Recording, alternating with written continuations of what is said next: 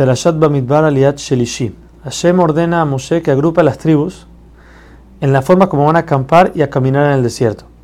Cada tribu estaba representada por una bandera con el color del mismo color de la piedra que, te, había en el Hoshen con su nombre. Y estaban acomodados de la misma forma en como Jacob les ordenó que lleven su ataúd cuando falleció. Entonces aquí lo que pasaba era que estaba el Aarón en el medio, los Ledim alrededor del Aarón y luego tenías en cada uno de los cuatro lados tres tribus de Israel. Y cada uno de los grupos tenía un líder. Una de las tribus era la tribu líder, que en la forma como son mencionados es la forma como tienen que caminar.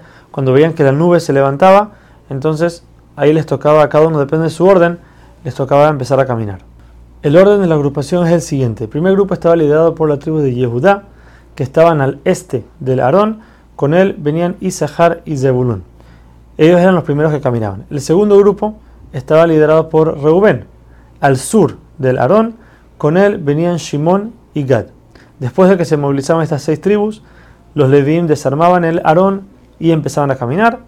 El tercer grupo era la tribu de Efraim al oeste del Aarón. Con él venían Menashe y Binyamin.